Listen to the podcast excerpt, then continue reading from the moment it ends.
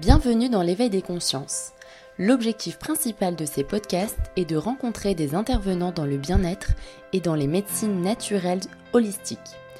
Cet échange a pour but de valoriser les bienfaits de leur métier qui sont encore très peu reconnus au sein de notre société occidentale et de vous donner un maximum d'informations afin que vous sachiez leurs bienfaits sur votre corps et votre esprit. Bonne écoute à tous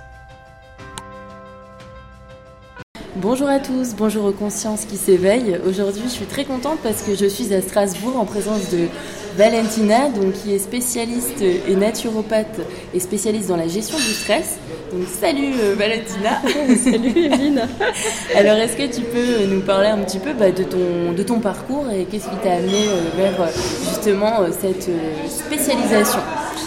Alors en fait, euh, concernant la naturopathie, donc déjà c'est une reconversion professionnelle, comme c'est souvent le cas. Mhm. Euh, j'ai un parcours qui n'est pas du tout euh, médical ou paramédical auparavant, j'ai un parcours plutôt commercial. complètement différent. Donc complètement différent. Je pense que s'il y a 10 ans, ou peut-être 15 ans, on m'avait mhm. dit que j'allais devenir naturopathe, je pense que je l'aurais pas cru. Mhm. voilà, je pense que d'ailleurs même quand j'ai fait ma formation à l'époque, je ne croyais pas vraiment non plus. c'est ça qui était le, le plus drôle, puisque en fait les gens qui étaient autour de moi mhm. tous, pris, euh, tous un peu pris pour une dingue à ce moment-là euh, en me disant. à ce point-là ouais, vraiment vraiment ils comprenaient pas. Déjà, je mhm. pense qu'il y a beaucoup de mes amis qui comprennent toujours pas ce que je fais. Donc ça, c'est l'autre truc. je pense que je me suis tournée vers la naturopathie parce que durant des années, je me suis soignée moi de façon naturelle. Mhm. Et j'ai voulu à un moment faire une formation à la base pour moi, pas pour devenir thérapeute, mais surtout pour apprendre, pour savoir démêler en fait le vrai du faux, de ce qu'on pouvait trouver sur mhm. Internet. En gros, ça a été ça.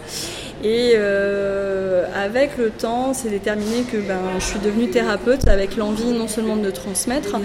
euh, mais de pouvoir aussi aider les autres. Donc euh, là a été le début de mon choix de devenir finalement thérapeute installée. D'accord.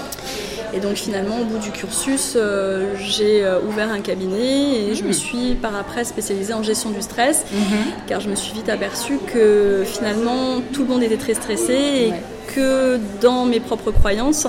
Euh, j'aime bien parler de mes propres croyances parce que c'est pas le cas de tout le monde, mhm. mais j'arrive à trouver du euh, psycho-émotionnel sur chaque pathologie qui va être euh, systématiquement associée. Souvent, que je pose la question pour expliquer un petit peu aux gens, c'est pourquoi, alors c'est très à la mode maintenant, les femmes mhm. qui font des maladies auto-immunes après une grossesse. Mhm mais ça ne sera pas toutes les mêmes maladies auto-immunes. Il y en a qui vont faire euh, un Hashimoto ou un base d'eau. Ouais. Donc ça consiste en quoi C'est des maladies de la thyroïde, mais il y en a d'autres qui peuvent déclencher une sclérose en plaques. C'est une autre maladie qui reste de l'auto-immune. Donc en fait, l'intérêt, c'est aussi de comprendre pourquoi à un moment ça a été telle maladie plutôt qu'une autre. Et ça, mhm. je pense qu'il y a l'aspect psychologique qui va rentrer en considération. Mhm. La naturopathie est une médecine qui est non conventionnelle, mhm. qui va être complémentaire à la médecine allopathique que tout le monde peut connaître. Et si vous voulez, elle a pour but de rétablir un corps, mhm. un organisme, euh, par des moyens naturels pour qu'il puisse euh, se soigner lui-même. D'accord. D'accord? Euh, On va prendre un exemple simple. Vous, vous coupez. Ouais. On se coupe, bah, on cicatrise. Oui, donc le, corps euh, s'auto-guérit en fait. S'auto-guérit. Mais en fait, pour toutes les maladies, c'est pareil. Mhm. En fait, le corps s'auto-guérit. Mais c'est génial Il est ainsi dans la capacité de pouvoir le faire. Mais oui, c'est hyper positif. Hein. Mhm. Donc en fait, on, pourrait résumer que en fait, le, le, corps est une fantastique euh, machine à guérir, en fait, tout simplement. Et toute maladie, il est capable de la soigner. Mais il faut qu'il ait toutes les capacités pour pouvoir le faire c'est-à-dire qu'il ne soit pas trop encrassé euh, mm. par des perturbateurs, par, euh, par du chimique, euh, mm-hmm. par un mauvais fonctionnement. Si un corps est sain et fonctionne bien, il guérit toutes les maladies. Voilà. Et la naturopathie, c'est aider la personne, par des mm-hmm. moyens naturels, à revenir à cet état de santé. Tout simplement. Tout simplement. Et donc toi, tu nous aides dans ce cheminement. quels sont les outils que tu proposes? Alors en naturopathie, on va pouvoir utiliser beaucoup de choses. La première sont les règles de base, sont l'hygiénisme oui. et d'avoir une bonne hygiène de vie. Ça c'est sûr. Ce qui est difficile à appliquer quand même aujourd'hui, ouais. Aujourd'hui, ouais. Je pense qu'on vit dans un monde où il y a énormément de stress, où il y a énormément de pression. Donc c'est vrai que ça devient très problématique. On a un rythme de vie qui est très soutenu. Euh, on nous demande de travailler beaucoup, toujours plus longtemps, toujours plus intensément. On sort, il faut s'occuper des enfants, on rentre, on les, on les nourrit, on les couche. Il ne nous reste pas beaucoup de temps pour, euh, pour, pour, pour, soi. Bien qu'on peut prendre le temps pour soi. Hein. Il faut arriver à le prendre. En fait, il faut réapprendre à le faire à des moments. Euh, alors, comment expliquer ça? J'avais fait une formation à l'époque de en cas d'attaque terroriste, en fait, de mhm. gestes qui sauvent en temps d'attaque terroriste. Et, et, la secouriste qui nous a formés nous a dit une chose qui est très vraie, c'est qu'un bon secouriste, un secouriste en vie, mhm. euh, dans la vision de la naturopathie, c'est un peu la même chose aussi. Il faut qu'on soit bien pour pouvoir aider les autres. Donc si on veut être au mieux performant pour les autres, pour son travail, pour ses enfants, pour son mari, mhm. il faut commencer à être bien soi-même. Donc par soi. C'est ça. Que toi, en tant que thérapeute aussi, tu travailles un petit peu en amont sur toi. tu te ressources en fait, tu te recharges. Tu, comment tu, tu procèdes justement à, à, ça Moi, je gère mon stress. tu gères ton stress. Je, alors donne tes secrets. Je, je, gère mon stress. Je mets mes barrières. Je sais où sont mes limites. Euh, je m'avise maintenant de ne plus les dépasser. Euh, j'ai appris à me connaître avec le temps. C'est surtout comme ça, je pense qu'on arrive à, se gérer et je m'oblige, je m'octroie à avoir des temps pour moi. Mhm. on pourrait penser que je suis très égoïste, mais en fait non. Mais c'est beau, c'est une belle forme d'égoïsme. C'est ça, mais c'est pas de l'égoïsme en fait finalement que de savoir dire non aux autres parce qu'on a besoin d'un moment pour soi. Donc, euh, donc voilà. Très intéressant, ouais. c'est super. Et qu'est-ce que tu fais pour, euh, enfin toi personnellement Moi euh, personnellement, ce que je fais, alors plein de choses, plein plein de trucs. Je vais déjà au sport tous les jours parce que ça, ça me fait du bien et que j'aime ça, que ça va me détendre. Mhm. je vais faire des choses qui me font du bien. Alors ça peut être des massages, ça peut être des soins. Mhm. je vais me balader, ça aussi je le fais. Je vais à la campagne, je pars en vacances, en week-end, je vois autre chose. Mhm. je profite de mes amis. J'ai des gens qui sont proches aussi de moi et qui me font du bien. Mhm. Donc ça, ça d'avoir une vie sociale est hyper important aussi. Ça, mhm. on se rend pas compte à quel point ça peut être important d'avoir une vie sociale. Les gens qui n'ont pas de vie sociale en souffrent énormément. Et ça, c'est quelque chose que je vois de plus en plus dans mon cabinet. D'accord, parce que dans la société actuelle, c'est quand même un des facteurs aujourd'hui. Euh, euh, attends, moi, je trouve que c'est scandaleux aujourd'hui, qui est, des. Euh, c'est très courant, quoi. C'est très courant. Moi, j'ai été surprise de ces sites qui ont émergé, mhm. comme par exemple On va sortir. Ah oui, oui, oui. Qui est un site qui met en lien des gens pour faire une activité commune. Oui. Parce que les gens en fait sont tellement seuls qu'ils n'arrivent plus à se retrouver et c'est hyper triste. Euh, et, je me rends compte, moi je le vois beaucoup dans mon cabinet, que les gens ont énormément de problèmes aujourd'hui à se rencontrer, à se réunir, euh, à partager des choses ensemble. Oui. Euh, Alors qu'au final, on n'a jamais été autant connectés sur les smartphones. Ben oui, mais je pense que c'est ça le problème. autant dispersés. c'est ça le problème. En relation humaine. L'émergence en fait des réseaux sociaux, je pense, a été un, un gros problème et risque d'être un gros problème si on continue à les gérer de cette façon-là, euh, parce qu'on ne communique quasiment plus que par ça. Alors finalement, ça met une certaine proximité sur euh, ton pote qui est à New York et que euh, quand tu te couches à minuit et, il vient de se connecter, hein, tu peux lui dire salut ça va alors que tu n'aurais pas pensé à le faire automatiquement, mais du fait que tu es une petite pastille mhm. online à côté, tu te dis bah tiens, je vais peut-être devenir intrusive et venir lui parler. Euh, sauf que plein d'autres gens, euh, mhm. on, peut fliquer entre guillemets la vie, savoir s'ils vont bien ou pas euh, sur les réseaux sociaux sans prendre forcément le téléphone en leur disant bon bah viens on se voit, on boit un café. Et je pense qu'au fur et à mesure ça peut isoler de plus en plus les gens. Et euh, il y a des gens qui arrivent très bien à s'adapter dans cette mhm. situation-là et d'autres qui ne s'adaptent plus du tout, ou très mal.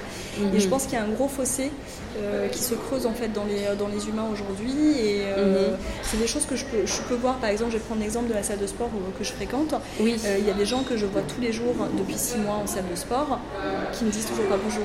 Waouh!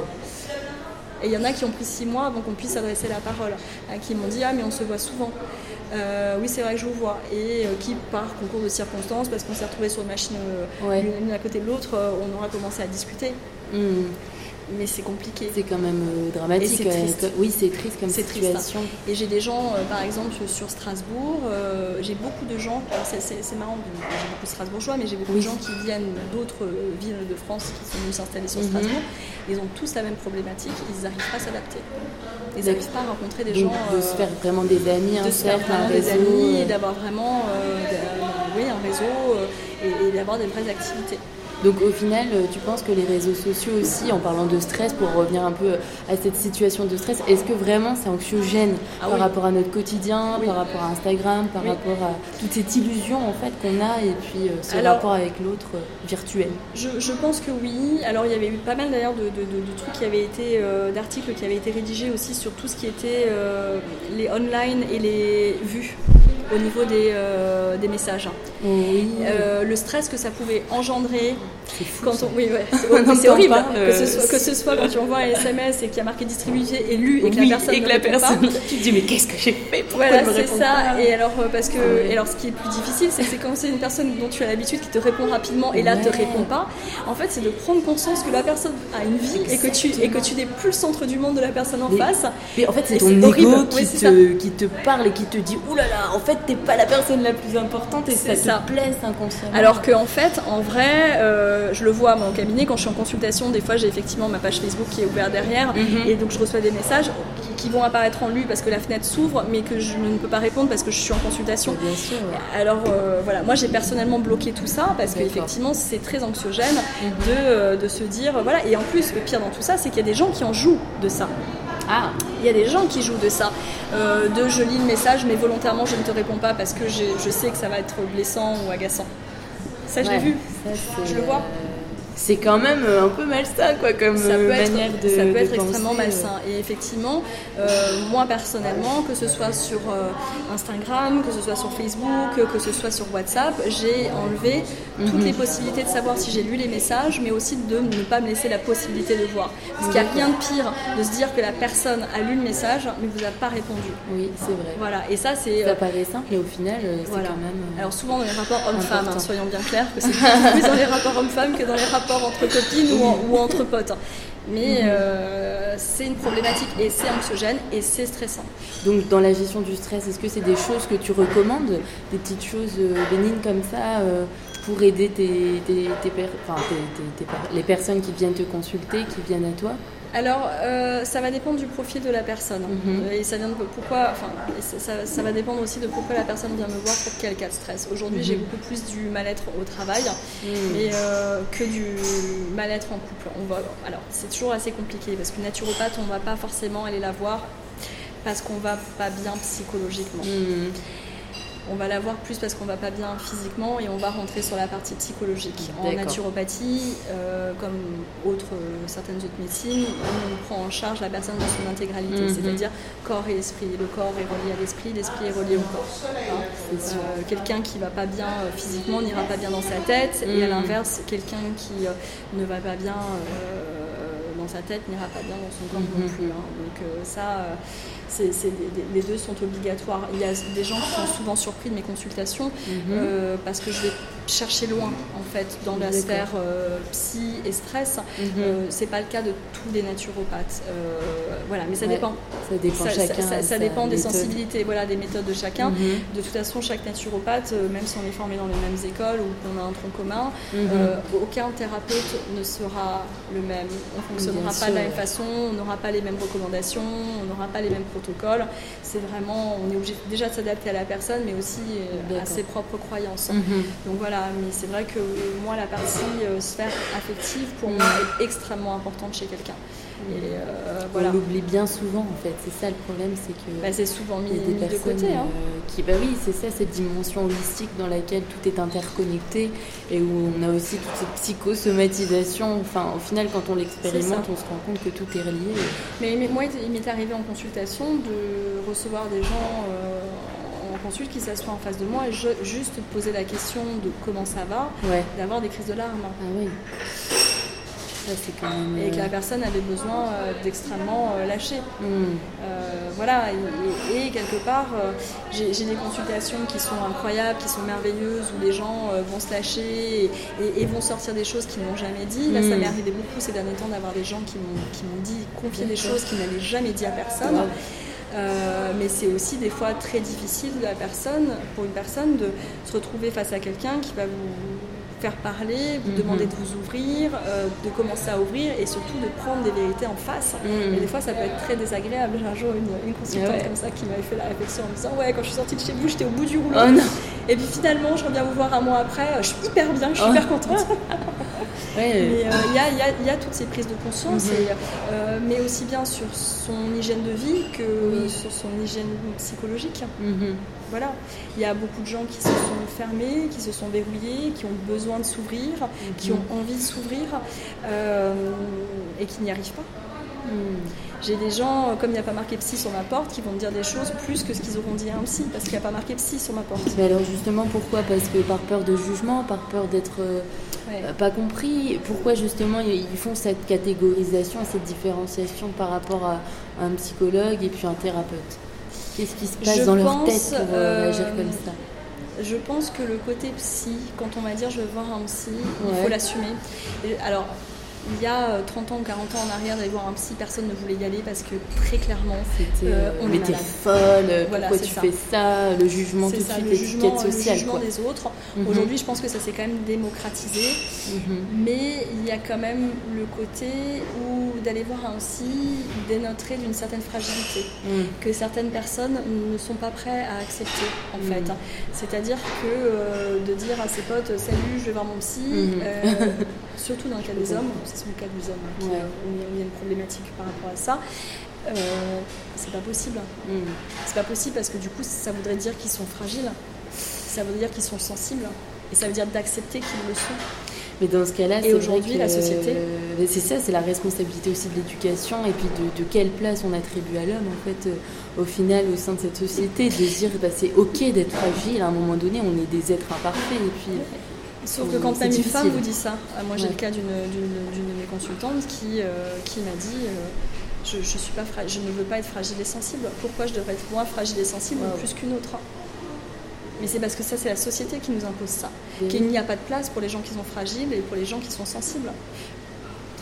Mais oui, mais c'est la société. C'est pourquoi on a autant de burn-out aussi qui se créent, parce que à force de vouloir contrôler aussi. Et Alors le, burn-out c'est encore particulier parce que le mhm. burn-out en fait on, a, on appelle ça le syndrome d'épuisement physique, mhm, mais enfin professionnel pardon, euh, mais pas que.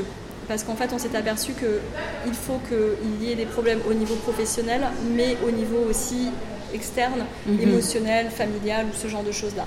S'il y a le combo des deux, c'est là que la personne va faire un burn-out. Si maintenant euh, quelqu'un est très bien dans sa vie de couple, a une vie très stable et des problèmes au boulot, on n'ira pas forcément sur un burn-out. On ira en, burn-out s'il y a des problèmes au boulot et qu'il y a un effondrement du côté émotionnel, euh, familial, affectif ou sentimental. Mhm. Voilà. Et là, on se retrouve sur le combo et là, c'est là qu'il va y avoir une explosion. Mhm. Et aujourd'hui, euh, il y en a de plus en plus. et, mais parce qu'on a aussi une pression, une pression dingue. Hein. On a une pression dingue, on a la pression du résultat. Alors, la perfection. Euh. Encore une fois, c'est la société qui nous impose ça. Après, c'est à chacun de savoir euh, passer ses limites. Hein. Ouais, faire la part des choses. De faire la part des choses et de se dire là, c'est stop. Hein. Là, je ne veux pas dépasser, je ne veux pas aller plus loin. C'est aussi important. Est-ce que les gens, justement, ils arrivent un petit peu, quand ils viennent te voir, à se remettre en question et à revoir un peu, tu vois, tous les retranchements dans lesquels ils ont été, enfin, toutes, les, toutes les croyances qu'ils ont pu avoir euh, sur justement ce, euh, cette perfection Est-ce qu'ils arrivent à évoluer en fait euh, Certains oui, certains vers un lâcher prise et se dire bon bah c'est ok si je suis pas parfaite, c'est ok si si j'ai mes limites, c'est ok si non c'est difficile encore. on va dire à il y a du travail. Ouais, il y a du travail et après le, travail, moi, je le fais pas forcément seul. Je travaille avec d'autres mhm. thérapeutes et je renvoie vers d'autres thérapeutes aussi parce que je peux pas forcément. Après, il faut que la personne soit prête à le faire. Mhm. Le travail de développement personnel, il faut être prêt à le faire. Il y a des gens qui sont pas prêts à le faire. Hein. Ça, soyons bien clair. Il y a 50% des gens qui vont y aller, qui vont s'engouffrer dedans, et 50% qui vont rester en dehors. Mais c'est selon les limites de chacun. Mhm. Et en fait, en tant que thérapeute, il faut qu'on puisse être capable de s'adapter pour pouvoir répondre à la demande de la personne qu'on a hmm. en essayant de l'emmener le plus loin possible. C'est un peu comme le management. Ouais. C'est pareil, quand on manage une équipe, c'est exactement la même chose. Mhm. C'est de réussir de prendre les qualités de chacun et d'essayer de le faire développer mhm. et se bonifier jusqu'au maximum de, du moment Ok. Où, où, il peut aller. Voilà.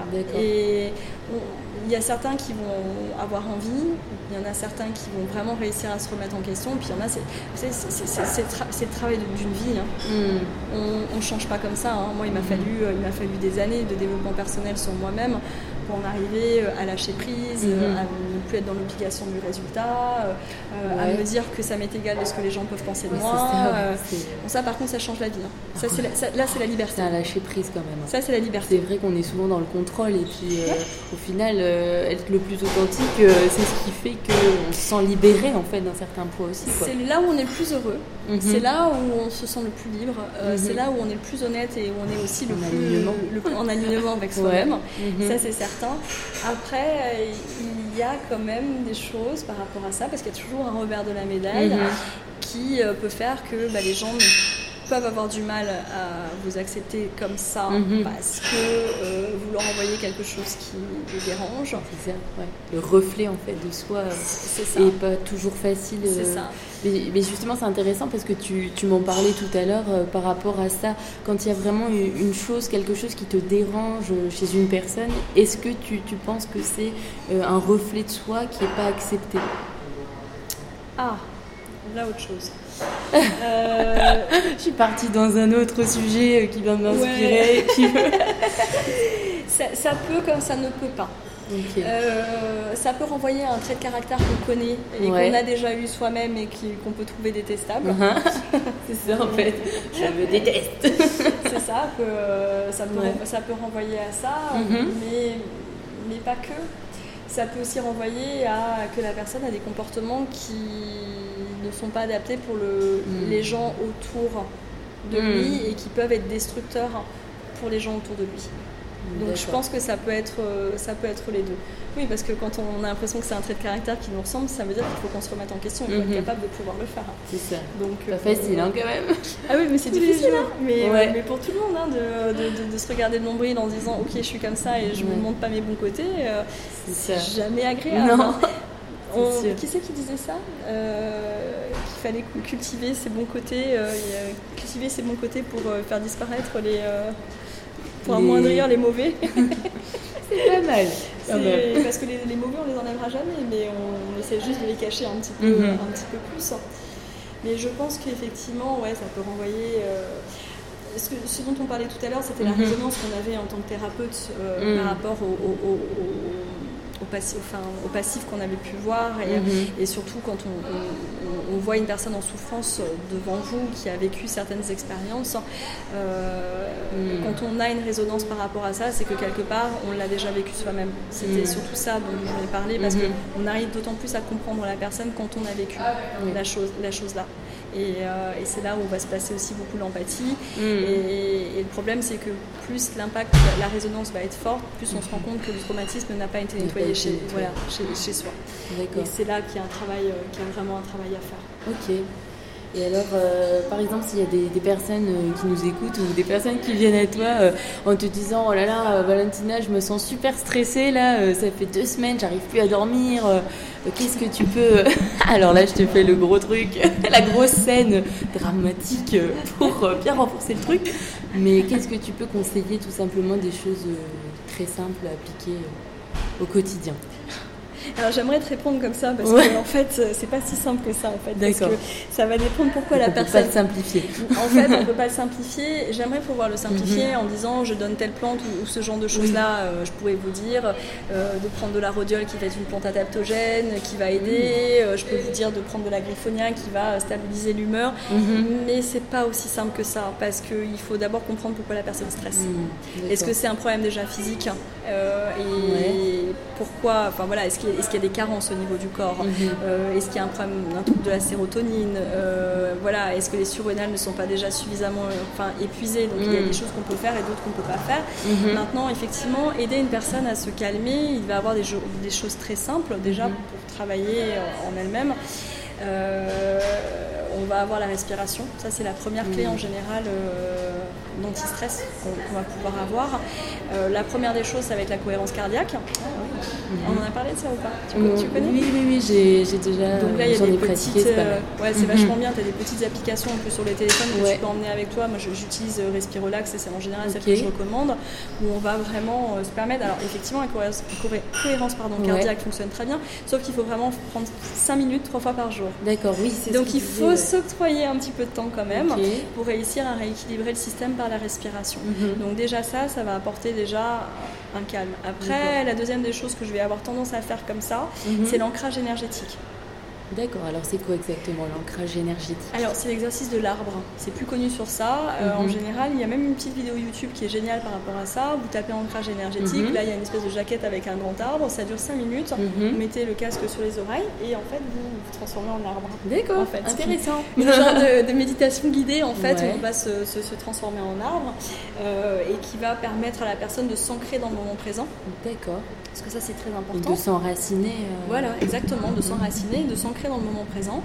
Euh, donc ça, c'est déjà les deux petites premières choses que je vais avoir tendance à faire. Bon, après, il y a mhm. beaucoup d'autres choses. Hein. Je vais travailler aussi en fleur de bac, mais là, pareil, ah. on est obligé de, discuter un petit peu avec la personne. Il y a quelques petites questions à poser pour essayer de cibler. Est-ce qu'il y a des peurs, des voilà. Donc les fleurs de bac, ça consiste en quoi exactement? C'est euh, bah, la gestion émotionnelle alors les fleurs de bac, en fait, c'est une prise de complément aussi. Hein, mhm. mais euh, moi, j'aime beaucoup. Ça va travailler effectivement sur tout ce qui est euh, émotionnel et on va prendre une, émotion négative qui va se transformer grâce avec la, à la fleur de bac ah. à une émotion positive. D'accord. Voilà. Donc euh, il y a plusieurs fleurs de bac, il y en a beaucoup en fait. Mhm. il y a les bacs originales, celles qui, étaient, qui ont été vraiment travaillées par le docteur Bach. Mhm. Maintenant, il y, en a des nouvelles hein, qui sont françaises, américaines, ou voilà, avec des plantes en particulier.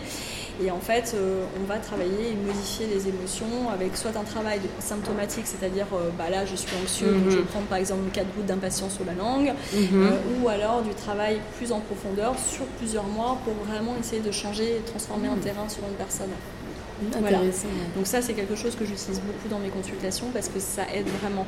Ça peut aider une personne à s'ouvrir plus, hmm. à travailler sur la confiance qu'elle peut avoir sur elle. Euh, voilà, euh, confiance en soi. Il y a des gens qui vont avoir euh, des peurs. J'ai peur du noir, hmm. j'ai peur de ne pas plaire, j'ai peur de ne hmm. pas être aimé. Là, il va avoir des peurs comme. Enfin, là, ça va être une fleur de bac comme par exemple la mimulus. Après, qui travaille sur la confiance et les peurs. Après, vous avez par exemple la large qui, elle, va travailler sur la confiance, mais euh, les gens qui vont être dans la dévalorisation. Euh, je suis nulle, je suis pas, je suis pas à la hauteur. Donc il y a plusieurs fleurs, il y a plein de fleurs. on fait un petit mélange comme ça. Euh, et puis on, travaille sur le côté émotionnel. Donc les fleurs de bac peuvent intervenir dans ce, mhm. dans ce côté du stress. Et alors après, bon, c'est vrai que le Reiki. Quand on a vraiment une situation de grosse fatigue, de gros stress, de gros épuisement, j'aime bien travailler en Reiki sur la personne mhm. parce que ça permet vraiment un relâchement complet. D'accord. Euh, voilà, donc on déstresse pas mal. Mhm. Et après, évidemment, tout ce qui va être euh, exercice respiratoire, relaxation, mhm. sophrologie, ça, ça marche, euh, ça marche aussi très bien. Mais c'est. Et après, il y a le travail de développement personnel. Mais ça, après. il faut du temps, il faut, du temps. C'est voilà, dans une situation d'urgence. La première chose qui est importante dans tout trouble du stress, mhm. c'est toujours rétablir le sommeil. Ah, donc euh, environ, est-ce que ça dépend en fonction des personnes? Combien d'heures par nuit tu peux Alors, recommander ça, Voilà, ça reste aléatoire. Euh, malgré tout, je pense que. Euh, alors, il y a des personnes qui peuvent se contenter de 6 heures sans aucun problème. D'accord Le corps s'est adapté par rapport à ça. C'est pas mon cas.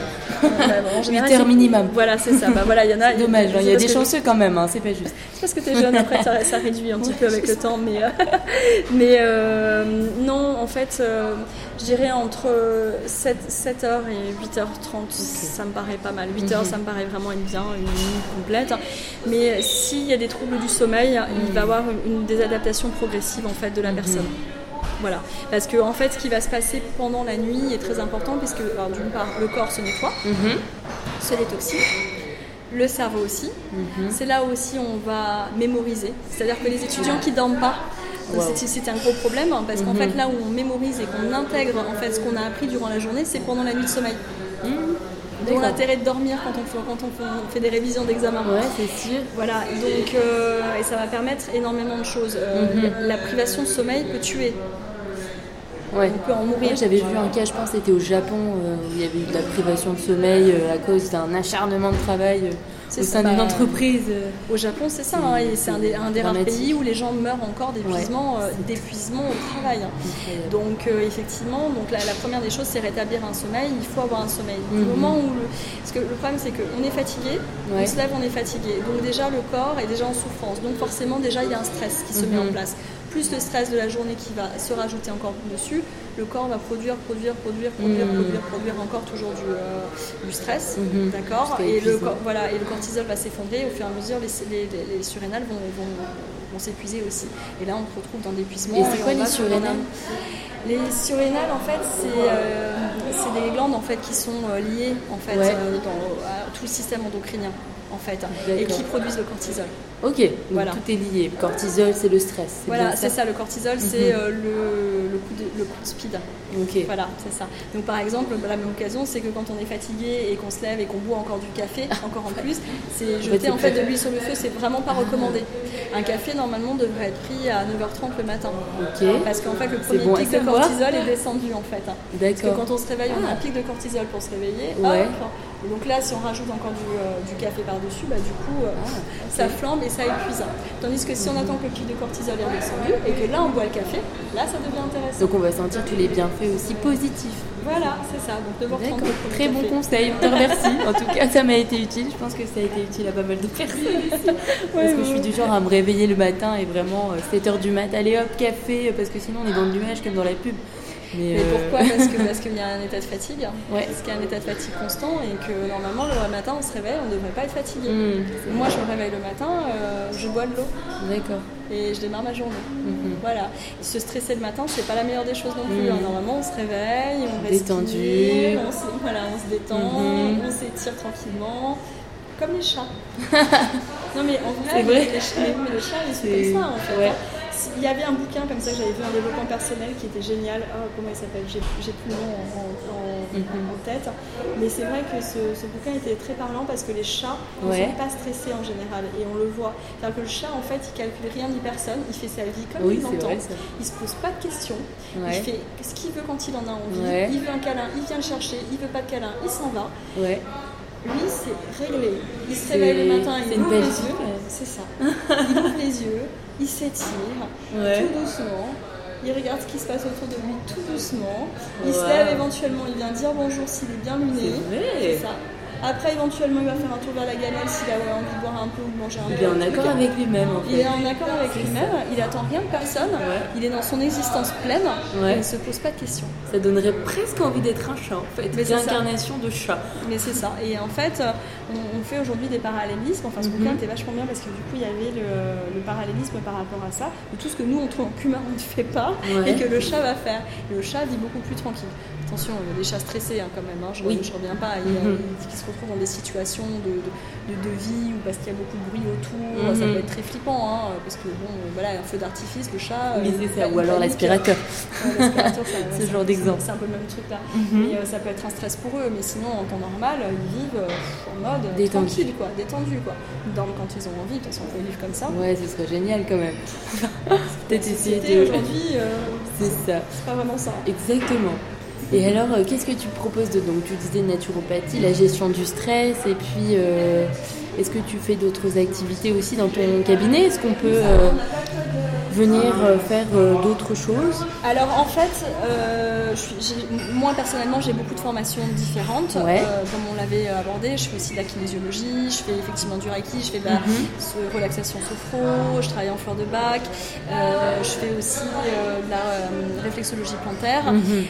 Intéressant. Voilà, mais sauf que comme je suis, euh, je travaille dans une globalité de la personne, mhm. en fait, en vrai, je reste que naturopathe. Donc les gens vont venir voir la naturopathe et je vais rentrer les soins. Il m'arrive de temps en temps, mais mhm. je crois que c'est uniquement euh, les gens qui sont déjà venus me voir, qui vont revenir pour faire un soin en mhm. particulier parce qu'ils vont avoir un problème de sciatique, qui vont me dire ouais j'ai un problème de sciatique, est-ce qu'on peut faire une réflexo? Donc je vais faire parce que je les connais et que voilà. Mais c'est vrai qu'après je ne vais pas forcément personnellement faire mm. des soins euh, de bien-être en première intention. Je le mm-hmm. ferai euh, qu'en deuxième. Je, les mhm. intègre parce que je les éveille aussi à ça, les, consultants qui viennent me voir, à mhm. aussi reprendre conscience de leur corps, de se sentir bien, de se sentir en harmonie. C'est pour ça que je vais avoir tendance dans les rendez-vous de suivi. Euh, naturaux, à mhm. intégrer les soins pour qu'ils reprennent conscience avec ça, qu'ils reprennent conscience de leur propre corps, de leur propre bien-être aussi par rapport à ça. Après, euh, il est vrai que je reste naturopathe mhm. et je travaille dans une globalité. Dans, une globalité, voilà. Donc euh, je pense qu'il y a des gens qui sont spécialisés à 200% dans la réflexologie mhm. ou, dans, ou dans la sophrologie ou dans euh, la kinésio. Mhm. plus que moi, parce que ce sera leur spécialité, mhm. euh, où les gens peuvent aller les voir. Moi, je vais avoir ces méthodes-là, où j'ai des très très bonnes bases dessus, qui, sont, mhm. qui sont acquis, mais qui ne m'intéressent pas de, si vous voulez, euh, vendre euh, en dehors de mon propre métier. comprends. Voilà.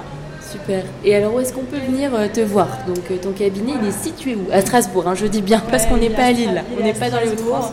Il est mhm. Strasbourg et il est en face du McDonald's. Comme ça, au moins, ça a place Kléber. Ça, ça a toujours été la blague avec. Euh, je suis aussi suite des grandes arcades. Je, rigole parce qu'en fait, j'ai des fois des consultants, je me retrouve sur Instagram, qui ont fait des, euh, vidéos de story en disant Je suis chez ma avec, ah. les, gens qui mangeaient au McDo en face.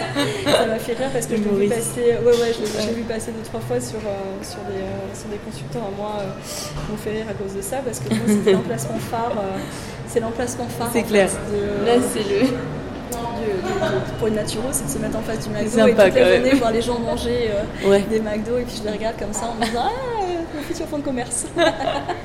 c'est sûr que c'est pas trop. Euh, dans tes valeurs ou alors euh, dans ce que tu vas leur proposer quoi. Moi je leur dis hein, des fois, je leur dis écoutez si maintenant vous avez envie de vous manger un McDo, mangez sur le McDo, c'est la dernière fois. C'est toujours amusant parce que je vois souvent des potes en fait, des mhm. amis ou même des fois des consultants qui sortent du McDo en face. ah ouais? Ouais, ça m'est déjà arrivé, alors je prends en photo comme ça et après je Tiens, tu es vu C'est ça, je, t'ai vu. Après voilà, encore une fois, je suis pas contre le McDo, mais si c'est une fois de temps en temps. Une fois de temps en temps, si, euh, l'intention est bonne. Il faut savoir se faire plaisir dans la vie aussi. Hein. Je veux dire, à un moment, euh, il y, a cette notion de plaisir qui est hyper important parce que quand, quand l'humain a l'impression qu'il faut faire trop de réflexion dans son mm. alimentation, ça devient compliqué ça peut être frustrant, ah euh, perturbant. Et voilà. Euh, non mais moi je leur dis en fait un chimie, le corps s'adapte de toute mm-hmm. façon. Donc faire un cheat une fois de temps en temps et de manger un McDo avec des c'est ok. Euh, c'est ok, je fais aussi. Hein. oui, moi aussi ça m'arrive donc c'est bon, on est humain imparfait. C'est important de le dire quand même. Oui, c'est ça. Ce qui est plus gênant, c'est quand vous croisez un patient ou un consultant ah, qui, ah oui. qui, passe, qui passe quand vous êtes en train de vous manger un énorme sandwich euh, avec euh, plein de mayonnaise dessus, et puis, euh, et puis vous regarde comme ça en disant Tu te sens un peu jugé, quoi. Sur le coup, tu dis Bon, je fais quoi Je le lâche Je fais quoi Je le jette à la poubelle Je cours en fuyant Ouais, ouais, c'est ça. Ça reste assez rigolo. donc, mhm. donc, voilà. Super. Voilà. Bah, en tout cas, merci beaucoup, Valentina, merci à toi, pour cet échange. Et puis, bah, n'hésitez pas à nous suivre et à liker. Et puis, euh, si vous voulez même poser une question à Valentina euh, sur euh, ta page Facebook qui s'appelle Oui, Valentina Meyer, M-E-I-E-R, naturopathe, Strasbourg. D'accord, bon, je le mettrai aussi en bio, il n'y a pas de souci. Et puis, donc, on est actuellement sur SoundCloud, Spotify et puis aussi sur YouTube. Et puis, on est aussi sur iTunes, oui, depuis peu. N'hésitez pas à liker et puis à partager si ça vous a plu. En tout cas, je vous souhaite de passer un très bon week-end. Au revoir à tous. Au revoir. Au revoir.